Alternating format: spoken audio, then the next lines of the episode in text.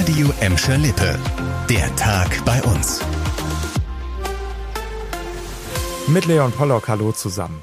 Das ist ein beeindruckendes Foto, das die Gladbecker Feuerwehr uns zugeschickt hat. Ein Auto steht auf dem Pannenstreifen auf der A2. Links, rechts, oben, unten, an allen Seiten schießen riesige Flammen in die Höhe.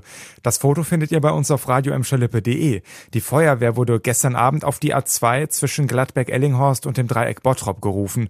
Als die Feuerwehr ankam, brannte erst nur Benzin unter dem Auto, später dann der ganze Wagen. Zum Glück konnten die Einsatzkräfte das Feuer schnell löschen, auch weil sie gut zur Einsatzstelle durchkamen.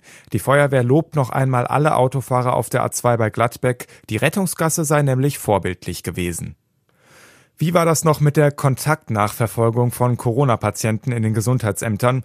Ja, so richtig funktioniert das ja schon lange nicht mehr. Und jetzt haben wir auch Zahlen dazu recherchiert. Und zwar aus dem Gesundheitsamt Recklinghausen, das auch für Gladbeck zuständig ist. Der Leiter der Behörde hat uns gesagt, dass es Stand Dienstag einen Rückstau von 17.000 Meldungen gebe.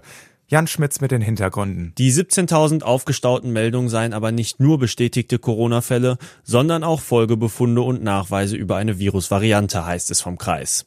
Mehr als 150 Mitarbeiter und 30 Bundeswehrsoldaten würden ununterbrochen an der Erfassung arbeiten. Trotzdem sei der Rückstau kaum aufzuholen.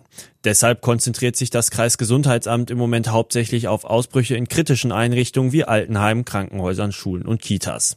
Auch in Bottrop und Gelsenkirchen kommen die Gesundheitsämter durch die steigenden Corona-Zahlen gerade an ihre Grenzen. Die hier sind teilweise echte Familienmitglieder und niemand will, dass den Hunden irgendwas passiert. Aber in Bottrop müssen Hundebesitzer jetzt ziemlich gut aufpassen, denn es sind Betrüger unterwegs. Zuletzt sind mehrere Hinweise eingegangen, dass sich im Volkspark Badenbrock unbekannte Personen als Mitarbeiter des Ordnungsamtes ausgeben und von Hundebesitzern die Papiere des Hundes verlangen. Und jetzt kommt's, in einem Fall hat eine Familie ihren Hund sogar den falschen Mitarbeitern übergeben und hat seitdem nichts mehr von dem Hund gehört. Die Stadt Bottrop weist nochmal darauf hin, dass es sich bei diesen angeblichen Kontrolleuren nicht um Mitarbeiter der Stadt handelt und rät zur Vorsicht. Bei Fragen können Hundebesitzer sich an die Hotline des kommunalen Ordnungsdienstes wenden. Eine wilde Verfolgungsjagd mit schlimmem Ausgang gab es gestern auf der Kurt-Schumacher Straße in Gelsenkirchen.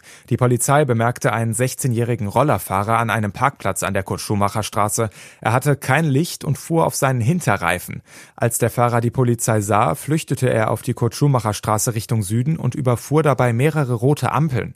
Als er auf Höhe des Stadthafens wenden wollte, stürzte der 16-jährige. Dabei verletzte er sich schwer und wurde ins Krankenhaus gebracht.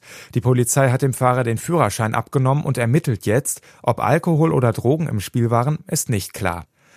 Das war der Tag bei uns im Radio und als Podcast. Aktuelle Nachrichten aus Gladbeck, Bottrop und Gelsenkirchen findet ihr jederzeit auf radioemschalippe.de und in unserer App.